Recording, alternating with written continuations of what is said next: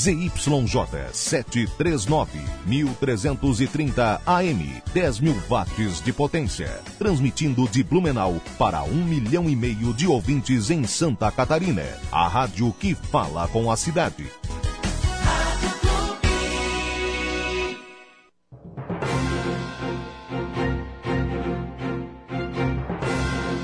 Começa agora, na Rádio Clube de Blumenau, o programa Falando sobre Engenharia. Oferecimento IAMV, integrando profissionais para o desenvolvimento de um futuro com responsabilidade social. Engenheiros e arquitetos, associe-se e conte com um pacote de benefícios.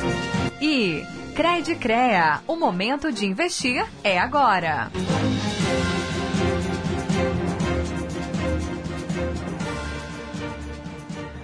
Bom dia, bom dia, bom dia a todos os ouvintes da Rádio Clube de Blumenau, bom dia aos nossos espectadores do Falando sobre Engenharia. Eu sou Janaína Santos, estou aqui hoje com vocês para passar esse sábado gostoso.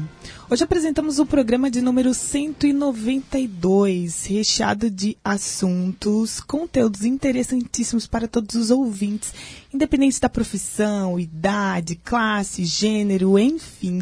Hoje eu estou sozinha, Roger esse fim de ano está muito viajado, meu colega Roger. Hoje ele está em Florianópolis, são os últimos dias dele no CREA Júnior de Santa Catarina. Então o Roger está tendo alguns compromissos, né, nesse finalzinho de ano. Na semana passada ele apresentou o programa sozinho, tirei uma folga, então estarei com vocês neste sábado e no próximo. Lembrando que o próximo sábado é o último, será o nosso último programa ao vivo do ano de 2021. Esse ano que foi muito agitado, né? Teve a troca aqui de apresentadores. A Gláucia é, passou aí o bastão do programa para mim, para o Roger. Então foi um ano de muitas surpresas, de muitas mudanças, um ano muito gostoso, né? Mas vamos lá. Estamos aqui com, no, no, nosso sábado, mais uma vez, com o nosso café mesclado. Sempre muito bem acompanhados, eu, os nossos convidados aqui. Gente, a padaria Mesclata é a nossa parceira de todos os sábados. Ela alegra e esquenta ainda mais as nossas manhãs com café quentinho e gostoso para nossa equipe. Lembrando que além dos cafés, eles têm saborosos bolos, doces e pães de fabricação própria. Agora mesmo, no mês do Natal, tem várias opções para se deliciar. A Mesclato, ela fica localizada ali na rua Almirante Tamandaré, no número 488, no estacionamento ao lado do Food Park Tamandaré. Acho que todos conhecem ali pertinho do Ramiro, pertinho da Vila Germânica. Então, a Mesclata ela fica aberta de segunda a sábado, das 8 às 20 horas. Fica aqui o convite para quem quiser conhecer um pouco mais a Mesclato, se deliciar lá com os cafés, serão todos muito bem-vindos. Cansada hoje, viu? É, mas antes de começar, tem mais um recadinho, gente. É, aproveitar e convidar os nossos engenheiros e arquitetos para conhecer a AEANVI, Associação de Engenheiros e Arquitetos do Médio Vale do Itajaí e, consequentemente, se associar, né? Como é diretora social da EANVI, eu posso dizer que a associação tem como objetivo o desenvolvimento e a representação dos profissionais da classe, através de cursos, eventos, parcerias. Então, participe, entre em contato com, com o pessoal da EANVI através do www.aeanvi.com aeanvi.com.br ou através do Instagram, arroba aeanvi. É ai, ai. Bom, e o nosso entrevistado de hoje, gente, hoje nós estamos aqui com o engenheiro de produção, Robson Paz. O Robson, ele é pós-graduado é, é isso, Robson, me ajuda. Pós-graduado em gestão de engenharia de manufatura e operações no INGP. Tem mais de nove anos no mercado. Atualmente é, atua como líder de produção em uma das maiores empresas de produtos hospitalares do Brasil, com experiência em várias frentes de trabalho, como no planejamento estratégico e PCP. Mas eu deixarei ele falar um pouco mais pra gente, né, Robson? Seja muito bem-vindo ao nosso programa. Bom dia. Bom dia, bom dia ouvintes aí da, da Rádio Clube Blumenau, né? Primeiramente, agradecer o convite, né, de poder estar tá participando, falando um pouco do, do algo que é a minha vivência, no caso, né, da minha experiência aí da, da faculdade que eu escolhi fazer, da minha profissão, obviamente. E, né, obrigado, Jana, pela, pelo convite. É, bom, pessoal, é, meu nome é Robson Paz, né, tenho 27 anos. Como a Jana falou aí, sou formado em engenharia de produção. É, não foi a minha não foi a minha primeira escolha para engenharia, né? A gente nunca já sabe o que vai querer desde o começo, mas sempre pensei muito em engenharia no caso, né? É, sempre quando fui, fui fazer os. Quando terminei, estava para terminar o ensino médio, obviamente, já estava pensando o que, que, eu, o que, que eu faria, né? E eu sempre glamorizei muito a engenharia, né? Para mim, o título de, de, engenheiro é algo que, que me chamava bastante atenção. Obviamente, tinha algumas outras. Alguns outros títulos que também eu achava muito legal, tipo, ah, ser advogado, médico, engenheiro. Acho que essas três, é, as três profissões que mais me, que eu glamorizava, assim, que eu achava o máximo, né, esse título de, de dessas três áreas. Aí, né, durante o meu ensino médio, é, a gente era muito bom com cálculos, né, física, química, né. Bom, eu era bom, né? Ensino, eu era bom. eu era bom pro ensino médio, né, gente? Não, não, não, não estamos falando aqui com gênio da matemática nem da física. Mas, é, obviamente, isso acabou que quando eu fiz os meus testes vocacionais, algumas coisas do tipo, é, acabou que caiu, caiu muito na engenharia, nas, nas engenharias como um, como um todo, assim, né? E aí, é, por, por, coincidência ou não, meu irmão estava cursando engenharia também. Ele estava no sexto semestre, se não me engano. Ranieri era o nome dele.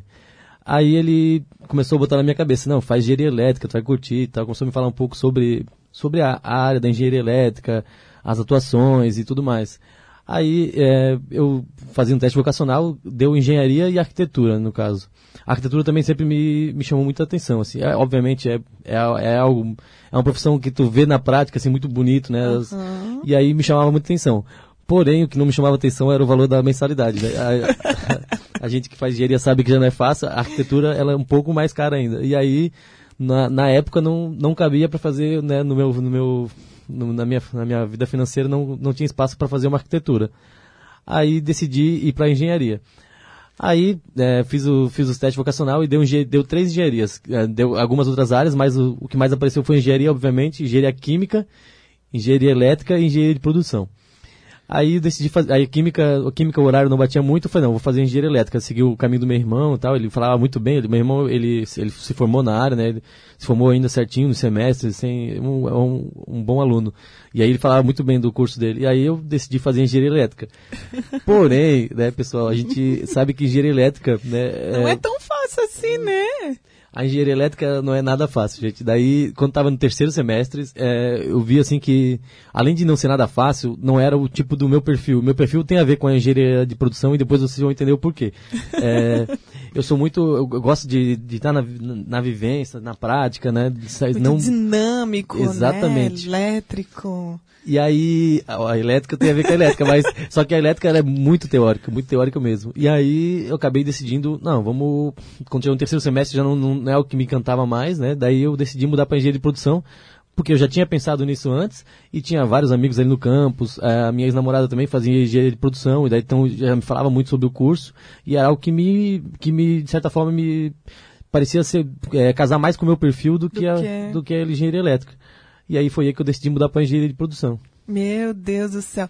Terceiro semestre. Mas, Robson, terceiro semestre a gente ainda é muito imaturo, assim. Terceiro semestre a gente só tá vendo os cálculos, um pouquinho do que é a engenharia. E tu já decidiu mudar, assim, já, porque ali, se não me engano, no terceiro semestre tem duas matérias que, se não me engano, é circuitos 1 e mais algum, acho que eletromagnetismo, eletromag, alguma coisa do tipo. Que daí, quando eu fiz essa matéria, eu falei, não, essas matérias foram divisor de águas aí na, na, minha, na minha escolha de, de, de, profissão. de profissão, né? E aí decidi mudar para algo que já tava, tinha a ver e Sim. que estava no meu, tava ali no, no, nos, nos meus sete vocacionais, que era a engenharia, ainda na engenharia, mas né, daí fui para engenharia de produção. produção. Meu, que bom. Mas assim, o, o, o que, que faz um engenheiro de produção? Essa pergunta aqui eu gostaria que os pessoal, as pessoas do RH escutassem bem, pra, porque ainda, ainda assim, é uma, é uma profissão um pouco jovem, de certa forma, né? É, não sei exatamente quando surgiu o primeiro, primeiro curso aí, mas no, no, Brasil, aqui, por exemplo, Santa Catarina, tinha, quando eu comecei a fazer, tinha poucas universidades que tinham essa, esse, esse curso, e de fato é, é algo que as pessoas ainda não, não conhecem, né? Então eu vou falar, o, ao meu ver, o que, que faz um engenheiro de produção. o engenheiro de produção, ele basicamente, ele tem as metas aí de, né, o foco dele é produzir mais com menos, né? Obviamente sempre cuidando de qualidade, é, produtividade, e ele vai fazer tudo, é, é, um, é uma área de gestão, uhum. mas é uma gestão aplicada, né? Uma gestão de disciplina, é, tem muito, vai estar muito, as ferramentas da engenharia de produção vão estar muito linkadas aí com a com a, com a, com, com o Japão, é, China, muita coisa, muita asiático, assim, porque, por conta da cultura, né? Então, uhum. é uma, é uma, é umas ferramentas, assim, do engenheiro de produção de melhoria contínua, é, principalmente a melhoria contínua em si, é a, é a engenharia de produção é a melhoria uhum. contínua, né? Automatização, é, quebrar paradigmas, fazer com as pessoas mesmo, né? E aplicar na, na prática essa produção de produzir com mais, é, produzir mais com menos, com os recursos que tu tem, mas utilizando os, o máximo os recursos, fazendo gestão de pessoas, gestão de processos, né? Muito processos, ferramentas de, de qualidade, ferramentas de produtividade, né? Muita, é, a gente faz gestão, né? Se possível, gestão com números, né? Quanto mais números tu consegue ter uma gestão melhor. E, e o, engenheiro, o engenheiro de produção, né, em, em tese, ele deve é, automatizar os processos, ou nem sempre automatizar, mas fazer os processos correr da melhor forma possível, né, obviamente usando a, as melhores. É, como é que eu vou dizer, as melhores competências dos funcionários e aí, obviamente, subir números e cair custos, né? Redução de custos, redução de, de perdas, no caso. Isso também está muito focado com a engenharia de produção. Legal, legal. Sabe, tu falando isso me lembra muito porque na engenharia civil a gente tem uma matéria lá de, se eu não me engano, é ADM, e a gente começa a ver, por exemplo, é, a gente lê um pouquinho sobre as teorias de Ford, sobre como que começou aquela questão de, da produção em não é em cadeia, como é que a gente fala? É, é, As linhas contínua, de produção. Isso. Isso. E aí a gente tem uma ideia de que quando, quando você fala automatizar os processos, é que as máquinas façam mais do que do que os humanos, né? A gente, a gente sempre tem essa ideia de que entra a máquina e sai o pessoal. Mas aí você vem e fala assim sobre pessoas. Sim. Utilizar também a capacidade das pessoas da melhor forma possível. Então, essa é, é uma integração, né? Tipo, máquina, pessoa. Então, é, a, a, o engenheiro de produção ele pode atuar em, em, em, independente da escala da, da, escala e da tecnologia que tu quer aplicar. Obviamente, quanto mais tecnologia, mais né, é, acaba se tornando um processo mais fácil. Mas nos processos difíceis, pequenas empresas, né, um, um engenheiro de produção vai ser muito, de, vai, vai ter muito valor ali dentro. É, um exemplo, por exemplo, é, teve um, uma amiga que ela fez um estágio numa confecção que tinha se não me engano, 12 pessoas na confecção e ela fez um, o estágio dela foi excelente, assim, porque, é, primeira coisa, ela quebrou paradigmas, né? É, ah, não, sempre fiz assim, é desse jeito, né? O engenheiro, ele vai, o engenheiro de produção, ele vai trabalhar muito em cima de quebrar paradigmas. O que, que são paradigmas? São aqueles jeitinhos que as pessoas fazem, são aquelas coisas que eles fazem sempre daquela forma e ele quer manter durante mais 20 anos do mesma coisa. Uhum. E aí, o engenheiro de produção, primeira coisa, ele vai quebrar paradigmas, porque tu vai ter que botar, né? Tu que, tu, tu que trabalha com projetos, tu sabe que a coisa mais difícil de um projeto projeto é tu vender a ideia. Depois que a ideia tá comprada, tá, todo mundo aceitou a ideia, aí tu vai começar, aí tu vai que, já quebrou os paradigmas, daí vai ser muito mais fácil de tu implantar. Uhum. E daí, por exemplo, numa empresa pequena, eu acho que é, é mais fácil de tu lidar com as pessoas, são, menor, é, são um pouco menos pessoas, e aí tu consegue trabalhar de forma mais fácil. E aí, é, no, o primeiro impacto da, da engenharia de produção, eu acho que é a, é a gestão visual, né? É, é a organização. O, 5, o 5S, que é uma, ele é uma ferramenta aí de gestão, de mais, mais gestão visual, né? Eu, uhum. obviamente, ele, tem, ele é mais profundo, mas de forma básica, quando tu vai aplicar ele, tu vai ter é, tu vai ter uma melhora muito rápida na gestão visual. Então, tu vai ficar limpo, vai ficar clean, né? Tu vai ter aí uma gest... é, vai estar cada coisa no seu lugar, vai estar organizado, tu vai jogar fora coisas que não são necessárias, tu pode vender. Por exemplo, essa confecção que, a, que essa minha amiga fez era algo pequeno, só que eles tinham lá três, quatro máquinas paradas, que ela já, ela, de cara já falou, vamos vender isso daqui pra gente, já, já gerou lucro, no caso, estava ali parado sem uso. já investiu em outras máquinas um pouco melhores, aí já fez a gestão visual, a gente perdeu muito tempo procurando coisas, por exemplo, isso é um tempo perdido, né? O engenheiro de produção ele vai trabalhar em cima de, de é, diminuir as cinco perdas, né? São, é, tem várias perdas que a gente consegue diminuir. Per, perda de transporte, perda de processo, é, perda de tempo, é, e mais, tem mais algumas que não vou lembrar de cabeça agora, mas essas perdas é onde a gente vai trabalhar para diminuir. Ah, então, por exemplo, lá, é, a perda de tempo. Que, como é que tu perde tempo? Às vezes a gente não percebe que está perdendo tempo, mas o engenheiro, ele vai, ele vai, obviamente, ele vai analisar e ele vai ver que está perdendo tempo, vai fazer um, vai calcular o teu, vai fazer uma cronoanálise, por exemplo, do teu processo, e a gente vai conseguir achar ali dentro é, lacunas que tu consegue ser mais produtivo, né? Obviamente respeitando o limite limite das pessoas, da máquina, mas tu vai achar lacunas, sempre vai ter. E aí, quando aí, é essa hora que tu vai entrar o engenheiro que ele vai analisar e vai começar a diminuir esses espaços que tu perdia com por exemplo, assim, setup. Setup é uma coisa quando tu vai, tô com um produto na máquina, eu vou trocar para outro.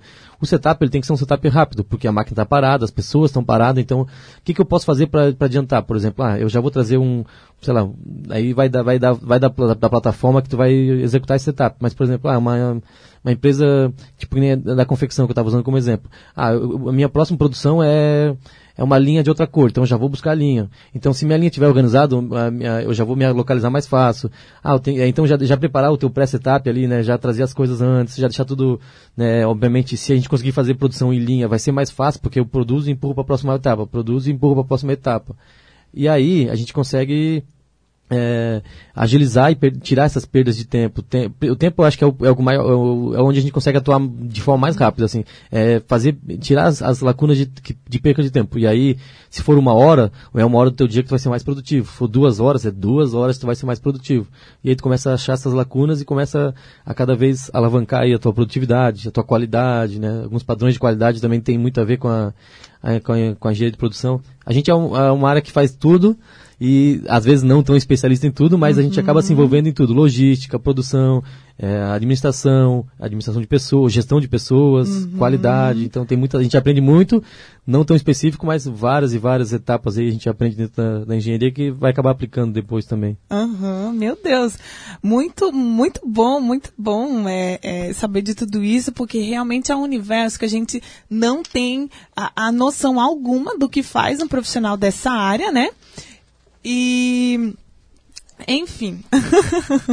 Ó, oh, Robson, gente, tá bom demais o nosso papo, mas a gente vai ter que chamar um pequeno intervalo para a gente continuar, que tem muito mais coisa que eu quero saber de você, mas no próximo bloco a gente fala.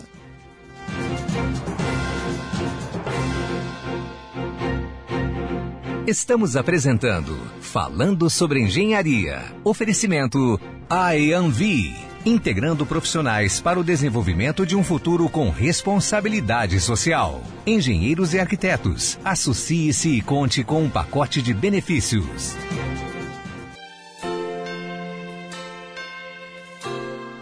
Um clima de sonho se espalha no ar.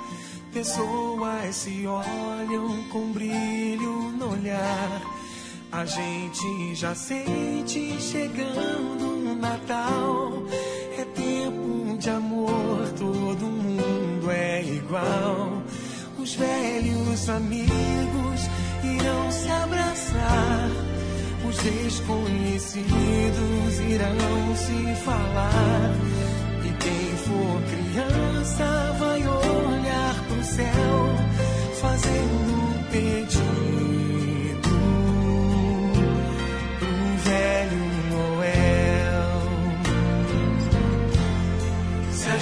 é capaz de espalhar a alegria, se a gente é capaz de toda essa magia, eu tenho certeza que a gente podia fazer com que fosse Natal todo dia. Se a gente é capaz de espalhar a alegria, se a gente é capaz de toda certeza que a gente podia fazer com que fosse Natal todo dia. São os votos da Rádio Clube de Blumenau para mais de um milhão de ouvintes. Feliz Natal e um próspero ano novo.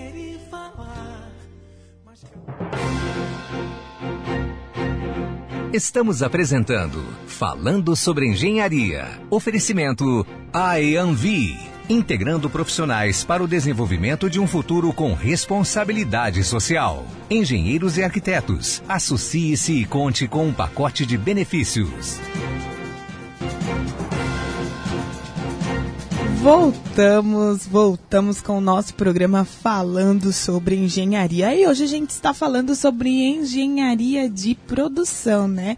Estamos aqui com o engenheiro Robson Paz, engenheiro de produção, contando um pouco para a gente, esclarecendo alguns termos, algumas funções da área, algumas atividades, aptidões desse profissional, né? Que é tão é importante aí na, na, na, nossa produção, nas empresas em geral. É isso que o Robson desmistificou aqui pra gente no primeiro, no nosso primeiro bloco, né?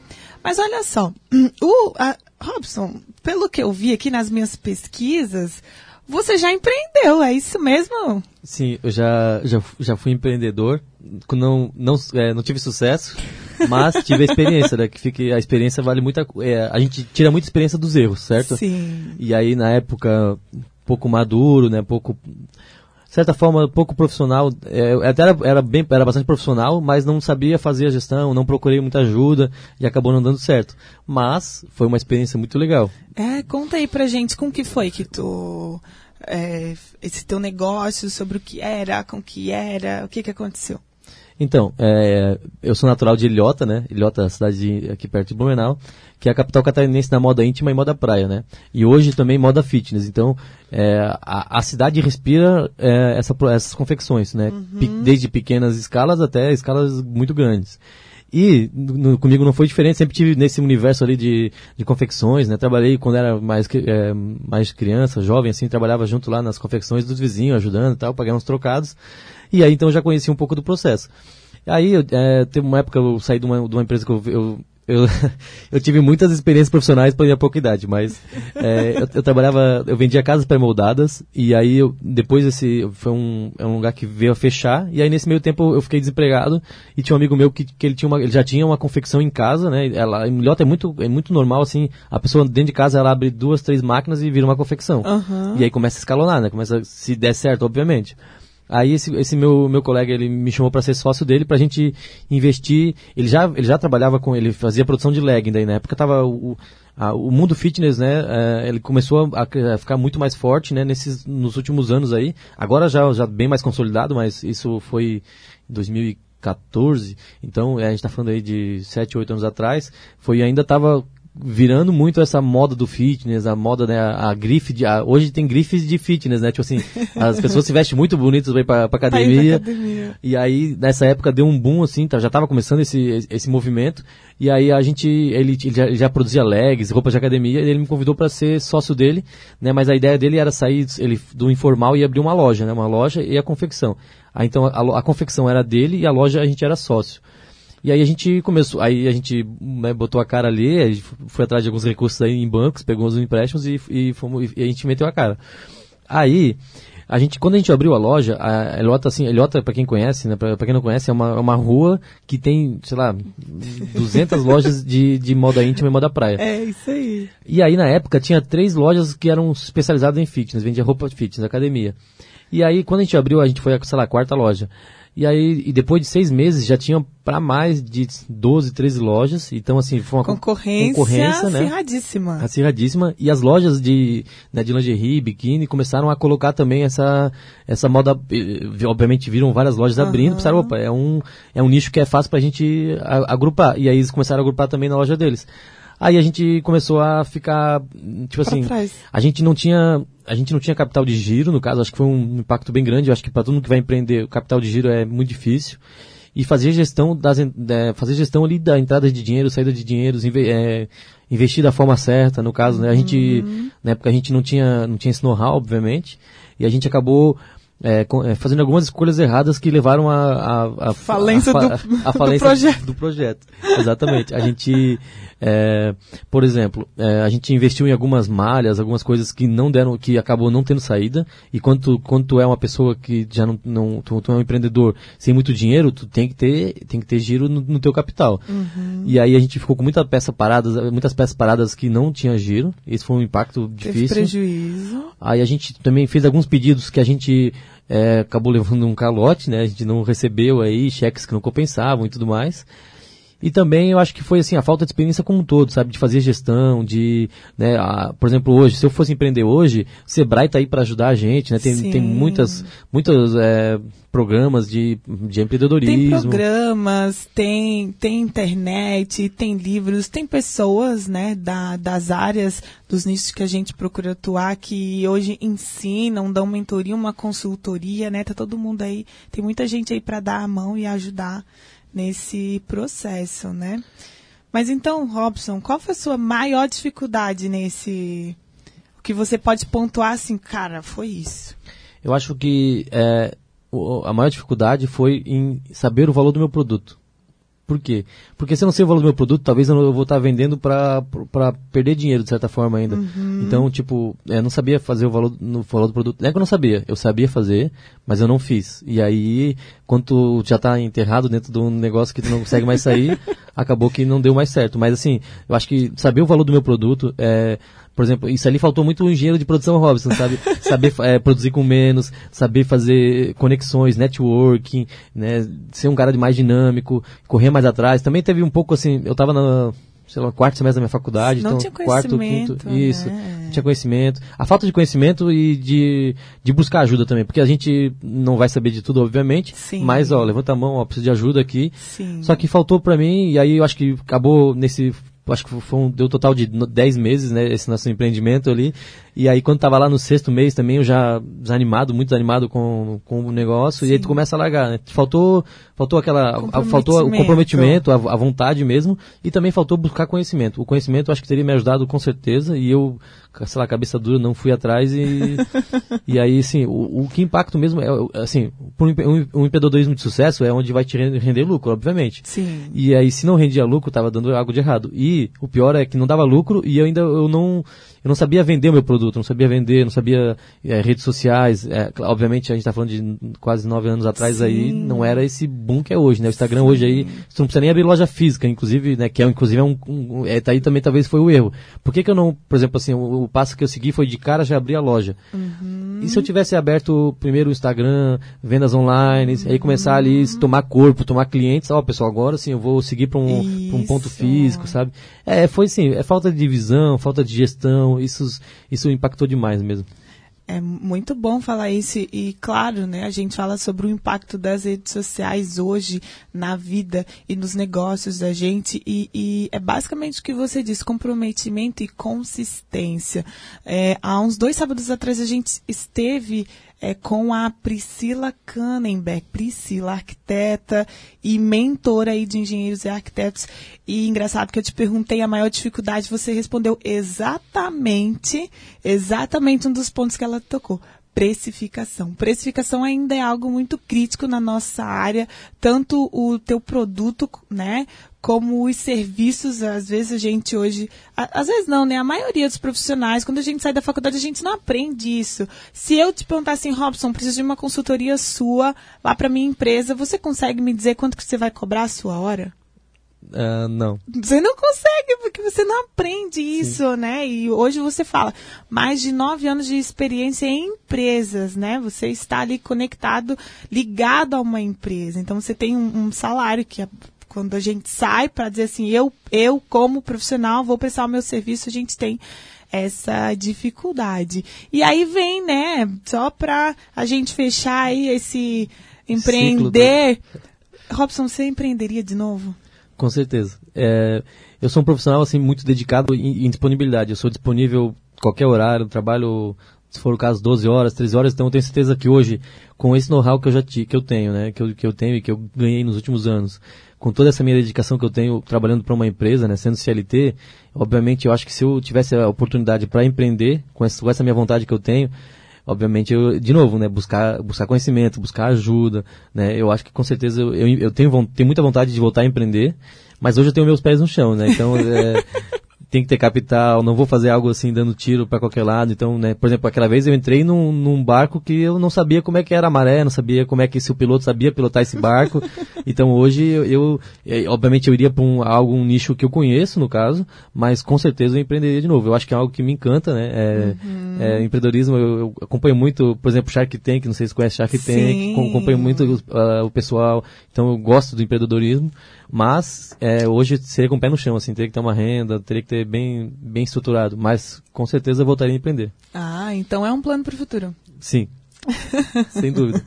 Sem dúvidas. Mas você falou, pois é, você falou assim, ah, seria uma coisa que eu gosto bastante. A gente fala aqui sobre as tuas experiências profissionais em várias empresas e em diversas áreas dessas empresas, mas o, o Robson, o que, que o Robson gosta de fazer, o profissional gosta de trabalhar em que área nesse universo da engenharia de produção? Com que você se identifica hoje? Então, as minhas últimas experiências aí, eu tive, eu tive uma experiência de três anos né, no PCP, que é Programação e Controle de Produção, que é a grande maioria dos engenheiros entram na indústria por essa área, no caso, né, que é programar a produção, controlar a produção, controlar insumos. Então, assim, é um planejamento estratégico, no caso, ele é um estratégico barra operacional, porque tu programa a produção, tu... E faz. Tu, isso, tu, tu não produz, mas tu, tu desce na fábrica, tu faz reuniões com, com o pessoal da fábrica, tu né, tenta ver os melhores setups, melhores...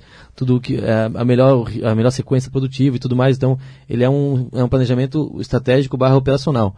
Isso é algo que, que, eu, que, eu, que eu gosto de fazer. É uma área bem dinâmica, porque tem, tu se envolve com muitas áreas, compras, é, logística, produção, expedição. Então, tipo, a empresa que eu trabalhava lá, o PCP controlava o pedido desde a entrada até a saída. A gente recebia a demanda, aí a gente tinha que correr atrás de compra de insumos, daí tinha que fazer a melhor sequência produtiva, tinha que programar o setor de embalagens e depois e, e, e uma interface aí com a, com a expedição. Então a gente controlava o pedido do início ao fim. Então era algo bem, bem legal, bem dinâmico. É uma, uma área que eu gosto, né? Tem bastante a ver com a, a engenharia de produção como um todo. Depois disso, eu fui trabalhar na Kremer, né? Eu trabalhava na Plus Vale, foi no PCP. Depois eu fui trabalhar na Kremer no planejamento estratégico da companhia, que era um planejamento mais visando o longo prazo. Esse foi uma, uma das áreas que eu mais gostei de trabalhar, né? É, a gente montava o, o forecast da, da de, o forecast é o plano de venda. A gente montava o plano de venda, montava a, o plano de produção é, estourado ali em três meses. Depois, bem quando eu fui sair desse, desse setor, eles estavam já fazendo em seis meses, no caso, que é é, chama de SNOP, a IBP, no caso, né? É, é o, business plan, né? O, o, plano de negócio aí da companhia como todo. Então, né, na Cremer, essa oportunidade era de é, são é, creme têxtil, creme plásticos e adesivos. Então era, era algo bem, bem legal, assim, bem dinâmico, bem é um pouco mais business, assim, negociação com comercial, com é, reuniões o tempo todo. Isso era muito, eu gostava muito dessa interface, uhum. fazer interface entre o comercial, entre a entrada de pedido e a produção como um todo. Então eu estava mais, é, saí um pouco desse operacional que é o PCP e fui para o PCA, que é planejamento e controle de atendimento. Então daí a gente é, a diferença do PCP e do PCA é essa. Um é mais controle de produção e outro é o controle de atendimento. A gente, por exemplo, assim, a gente olhava pendentes. Entrou pedido no estoque, eu não tenho, esse produto em pendente que peso que esse, que esse produto tem na minha. Volta falando da precificação, que peso que esse produto tem na minha pra companhia. Por exemplo, ah, tem o meu produto curva AA lá. Ele, se, ele, se ele entra no pendente, se ele entra pedido e eu não tenho estoque para atender ele, então ele tem um peso muito forte no pendente da, no pendente da companhia, no caso. A gente chamava de indicador de ruptura. Né? A, o, a engenharia de produção é, mexe muito com, com KPIs, né? que são indicadores. Então a gente mexe com. Aí a gente tinha um indicador de ruptura. Então a, a análise dessa ruptura era muito legal para tu entender assim, qual que é o peso desse produto para a companhia. Sabe? Ele, ele representa quanto do pendente. Daí correr junto com a fábrica, correr junto com, a, com as áreas de apoio para botar essa produção em, em, em para ser feita e tal. a gente tocava uma, tocava uma, uma reunião que chamava é, reunião de GAT. GAT o GAT é, é, a gestão de atendimento, né? Então a gente fazia uma reunião multifuncional com várias áreas e falava, ó, eu preciso produzir X, Y e Z. A gente vai conseguir, nas quantidades também, X, Y e Z. Produto esse e essa quantidade que eu preciso produzir. E aí a gente junto discutia falta de insumos, falta de mão de obra, é, turnos disponíveis. Então essa, essa acho que foi uma área assim, que me encantou, assim, né? Pela interface do, sair tanto do operacional quanto do estratégico. Essa foi uma área legal. Aí, eu tive outra oportunidade dentro da Creme mesmo, fui deslocado para o PCP. Voltei, eu, eu saí da, da Plasvale do PCP, fui para o PCA, que era algo mais estratégico, e acabei vo Voltou. voltei para o PCP. E aí o PCP, assim, ele é, como eu falei, ele é operacional por quê? Porque tem muito contato com a operação, com a fábrica em si. E aí fui pro PCP da adesivos da Kremer, né? Saí da, eu era do, eu era do grupo Mafra, né? Eu entrei como grupo Mafra, que foi quem comprou a Kremer. Então por isso que eu cuidava da companhia como um todo, né? Junto, não, não sozinho, obviamente, junto com, com meus colegas de trabalho. Daí eu fui pro, pro, pro PCP específico da adesivos, da unidade de adesivos da Kremer. E aí lá eu tive muita interface com a, com a produção, né? Inclusive um PCP bom, ele vai ter muito contato com a fábrica. Aí, é, Daí, nesse contato com a fábrica, cada vez mais contato, surgiu uma oportunidade para a liderança da, da, Adesivos e foi o caminho que eu segui. Daí uhum. que, eu, que, eu, que eu tô já um ano nessa função. Gestão de pessoas, né? Daí, aí sim, cair para daí, de fato, cair para dentro da operação, né? Sair um pouco do planejamento, deixei de ser um engenheiro de, um engenheiro de escritório para ser um engenheiro de produção mesmo, uhum. da, produção. Eu preciso tomar uma água. Ô Robson, é, é, é, legal assim te ouvir falar sobre isso, sobre isso, porque no, no nos bastidores a gente estava falando sobre encantamento, né? Quando a gente fala na, da, da profissão, quando a gente fala de uma coisa que a gente gosta, a gente sente um encantamento na voz da pessoa. E eu sinto muito isso quando começa a falar porque eu te perguntei assim, é, qual é a, a área que, que você mais gosta? E aí tu veio pá, pá, pá, falando sobre várias coisas. Então... Eu acho que hoje o que eu mais gosto mesmo, né, assim, é, falando na minha profissão, né, não, não pensando fora da profissão. Porque a gente sempre tem algumas, alguma, algumas profissões aí que a gente não seguiu, mas que a gente gosta. Isso. Mas falando da minha profissão, hoje eu acho que está na operação em si mesmo. O estratégico ele é, é, muito bonito, é muito legal, o PCP também, mas a operação como um todo, ela, ela me encanta por, por conta da... é dinâmico, é é correria o tempo todo, mas é uma correria organizada, é gestão de pessoas forte mesmo, então isso é algo que, que hoje, na minha profissão, o que, que eu quero é seguir na, na, na, operação mesmo. Claro, obviamente, almejando sempre, eu, sou um cara bem ambicioso, mas é a operação é onde me canta, porque é dinâmico, é. É muito a tua cara, né? É, esse, esse é, é, meu jeitão, exatamente. é essa agitação toda. Mas vamos lá. É, vamos chamar aqui mais um intervalinho, né? Porque pro Robson descansar, já falou demais. e aí, gente, até o próximo bloco.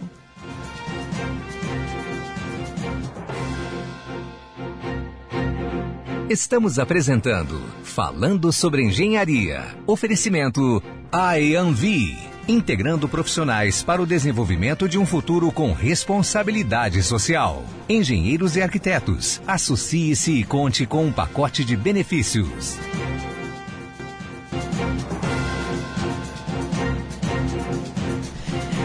Estamos de volta com o nosso Falando sobre Engenharia, nosso último bloco aqui com o nosso engenheiro de produção Robson Paz. O Robson que está aqui dando uma baita aula para gente sobre várias áreas, vários assuntos, vários termos da, do universo da engenharia de produção.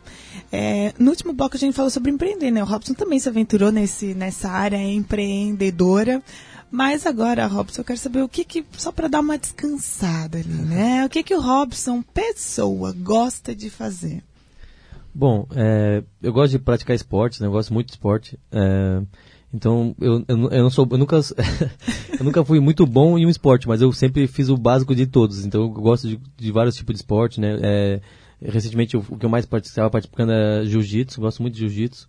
Gosto de ler, gosto muito de assistir filme, gosto de né, tá com pessoas, eu sou um cara bem de, de pessoas, né, tanto é que a minha profissão hoje é, é fazer gestão de pessoas, então, uhum. então gosto muito de estar com pessoas, de boas conversas, né, e podcast é algo que eu faço também, tá, tá bastante na minha rotina, né, e agora eu tô tendo o prazer de participar de um aqui, Eu acho que é mais ou menos isso. Eu acho que gosto muito de esportes, gosto de estar com pessoas, né? Um barzinho com os amigos e tudo mais.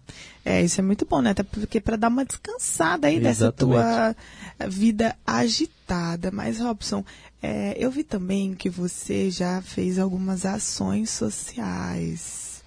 Atuou ali na ACAD, é isso? Conta isso. aí pra gente, rapidinho, como foi? Bom, a ACAD ela é, é uma associação Hoje ela não existe mais. Uhum. Não existe pela minha boa gestão, que fique, que fique claro aí.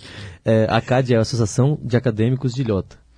O que, que, que, significa a CAD? A CAD ela surgiu numa demanda onde é, a gente, como a gente, por morar em Ilhota e não tem nenhuma universidade lá, a gente precisava deslocar para outras cidades para para poder para fazer faculdade no caso e aí a gente tinha aí as opções de faculdade em Itajaí que chama a Univale e Blumenau que é a Uniacel e a FURB que é onde eu fazia faculdade e aí essa CAD não fui eu que fundei ela, mas eu fui um dos últimos eu fui o último presidente que ela teve. O que, que era a CAD? A CAD era uma associação porque a gente era focada no, no atendimento de transporte do, dos nossos, dos nossos é, acadêmicos de Ilhota. Aí a gente trabalhava em cima de que forma?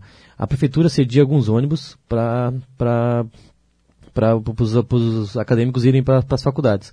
Só que a demanda, era, era, mesmo sendo uma cidade pequena, a demanda era grande porque a gente não tinha nenhuma faculdade em Ilhota. E aí a gente fazia, basic, basicamente resumindo, é, as pessoas que a gente fez um, um, um, um certo um, uma sequência que era a seguinte: quem fosse com ônibus da prefeitura pagava igual e quem fosse e aí para ajudar a poder custear os ônibus que eram fretados no caso.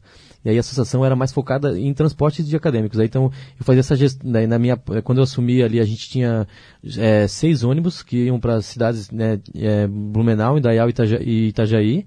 E aí desses seis ônibus, dois eram privados, dois, é, desculpa, dois eram públicos. Só que esse, o pessoal do público pagava para poder custear o, o valor do privado.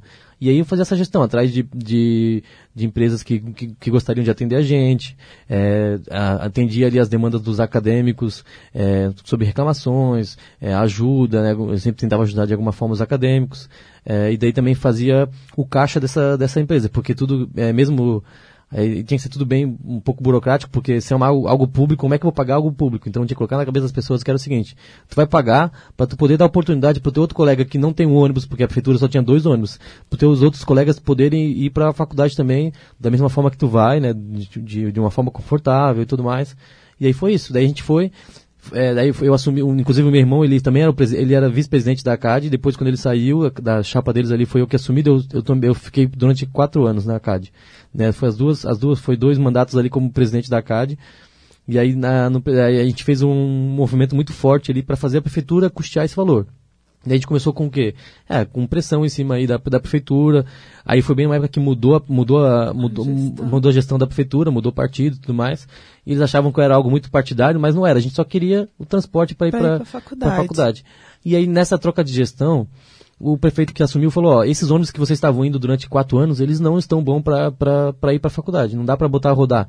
Eu falei, perfeito, mas o senhor quer que a gente fique sem, sem, sem ir para a faculdade, é isso? E aí começou uma briga muito grande, daí a gente foi para jornais ali, é, militância mesmo, para a gente conseguir essa, essa oportunidade de, de, de, de, de um transporte aí. E aí, aí no final o que aconteceu? Né, reunir todos os acadêmicos ali, de, de, é, de, todos os bairros, né, porque a gente, a ideia era atender bairros ali dentro, dentro da Ilhota que fossem para, independente da faculdade que a pessoa queria ir. E aí a gente reuniu todos os acadêmicos, fizemos uma briga bem forte ali com o prefeito, e aí no fim eu consegui fechar a CAD, no caso, ela, ela, ela deixou de existir por quê? Porque a gente passou a ter esse transporte público subsidiado pela, pela prefeitura. Não só para dois, para cinco. Os cinco ônibus todos, eles de graça, no caso, né? A gente fez uma briga bem grande ali. Mas a gente conseguiu ônibus de graça para todos os acadêmicos e a gente ainda fechou a, a CAD com 6 mil reais em caixa. Uau! E aí, é, essa foi a minha boa gestão na CAD aí. Foi uma briga forte aí, né? É, é, não, não queria me envolver em, em, partidos e não me envolvi, né? Fui bem, bem assim, contra partidos. Eu, bem queria, eu queria ser eu queria, na verdade, resolver eu, o problema. Eu queria resolver o problema. E no fim ela deixou de existir por, por uma boa gestão. Uhum. Ela deixou de existir porque não tinha mais a necessidade de ter uma CAD. Eu, hoje, se, né, se voltar a não ter mais ônibus pela prefeitura, talvez volte a existir a CAD, mas ela, ela tinha um, ela, a, a ideia tinha um objetivo isso. e foi... a gente até a longo prazo a gente podia por exemplo assim continuar nesse caixa e guardando dinheiro para comprar um ônibus para para associação e Sim. tal mas a, a, foi muito mais fácil deixar, tipo assim, fazer ela deixar de existir porque a gente ganhou o nosso principal objetivo, que era poder estudar em outras universidades fora da Ilhota e, e daí todos os acadêmicos hoje, isso está no ele está na, na, prefeitura, no orçamento da prefeitura, uhum. tem esse valor destinado aí para os acadêmicos poderem ter o seu transporte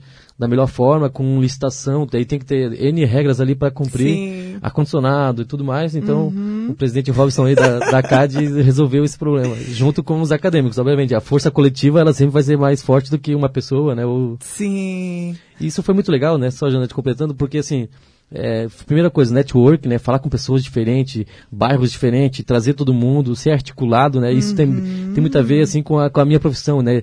É, fazer gestão de pessoas é tu convencer as pessoas, é tu botar ideia na cabeça delas, né? Faz mais, faz, faz dessa forma e, e fazer as pessoas confiarem em ti, né? Sim. Um bom líder, uhum. um bom líder, ele é um líder que as pessoas confiam, que as pessoas se espelham e nesse caso foi onde as pessoas abraçaram a causa que que já, já era deles, mas talvez eles não sabiam que tinham essa causa. Inclusive, algumas pessoas achavam que eu estava ganhando dinheiro, alguma coisa, e no fim eu provei por A mais B que não, e que a gente só queria o, o transporte. Transporte. E no fim deu certo, foi bem legal. Nossa, parabéns, Roger. Olha só, gente do céu, o quão importante é esses movimentos e a gente trazer uma pessoa aqui que realmente é, liderou uma causa como essa e numa associação que deixou de existir pelo objetivo ser alcançado. Muito bom, Robson. Mas olha só, já estamos encerrando o nosso programa. É, eu quero dizer que foi muito bom te ter aqui hoje e falar sobre tudo que a gente falou aqui. É, e eu gostaria que você, já que a gente né, tem esse plano aí do empreender, mas enfim, para quem quiser conhecer mais o Robson, quem quiser saber mais sobre o Robson, é, se você tem alguma rede social que pode disponibilizar para as pessoas aqui entrar em contato contigo, como é que funciona? Bom, primeiro, Jana, eu queria demarcar a minha, minha volta aí pra gente falar só de, de liderança, no caso. Com certeza, já quero, já quero te convidar para o meu podcast. Vamos, é, a gente não, é, obviamente a gente tem um tempo limitado, a gente não chegou Sim. a falar sobre liderança em si, que é algo que eu faço hoje, né? E a engenharia vai ser, a engenharia de produção vai estar muito focada nisso daí, né? De gestão de pessoas também. Então vamos marcar um dia pra gente falar sobre isso. Marcado, 2022 vem aí. Isso aí. E aí, assim, pessoal, bom, nas minhas redes sociais não vai ter muito algo sobre engenharia, vai ser só a vida do Robson ali, né? E aí, o meu arroba, a gente tá falando disso antes de entrar no ar, o meu arroba é Robson, arroba Robson mesmo. Mesmo. Não tem nada mais, é mesmo, é Robson mesmo, é isso mesmo, então é Robson É mesmo. isso mesmo, acabou. Então, quem quiser me, eh, me conhecer, é, tá ali, né, arroba Robson mesmo, não tem nada muito sobre engenharia no meu perfil, mas por que não, né? Por É que porque surgir? não, né? Bater um papo, vamos ali tomar umas bira e conversar sobre. né isso? Exatamente. Pessoal, ficamos por aqui com o nosso Falando sobre Engenharia. Próximo sábado estarei com vocês. E mais uma vez sozinha, sem o Roger. E é isso aí. Tchau, tchau. Tchau. Falando sobre engenharia. Oferecimento IAMV. Integrando profissionais para o desenvolvimento de um futuro com responsabilidade social. Engenheiros e arquitetos. Associe-se e conte com um pacote de benefícios. E Cred Crea, o momento de investir é agora.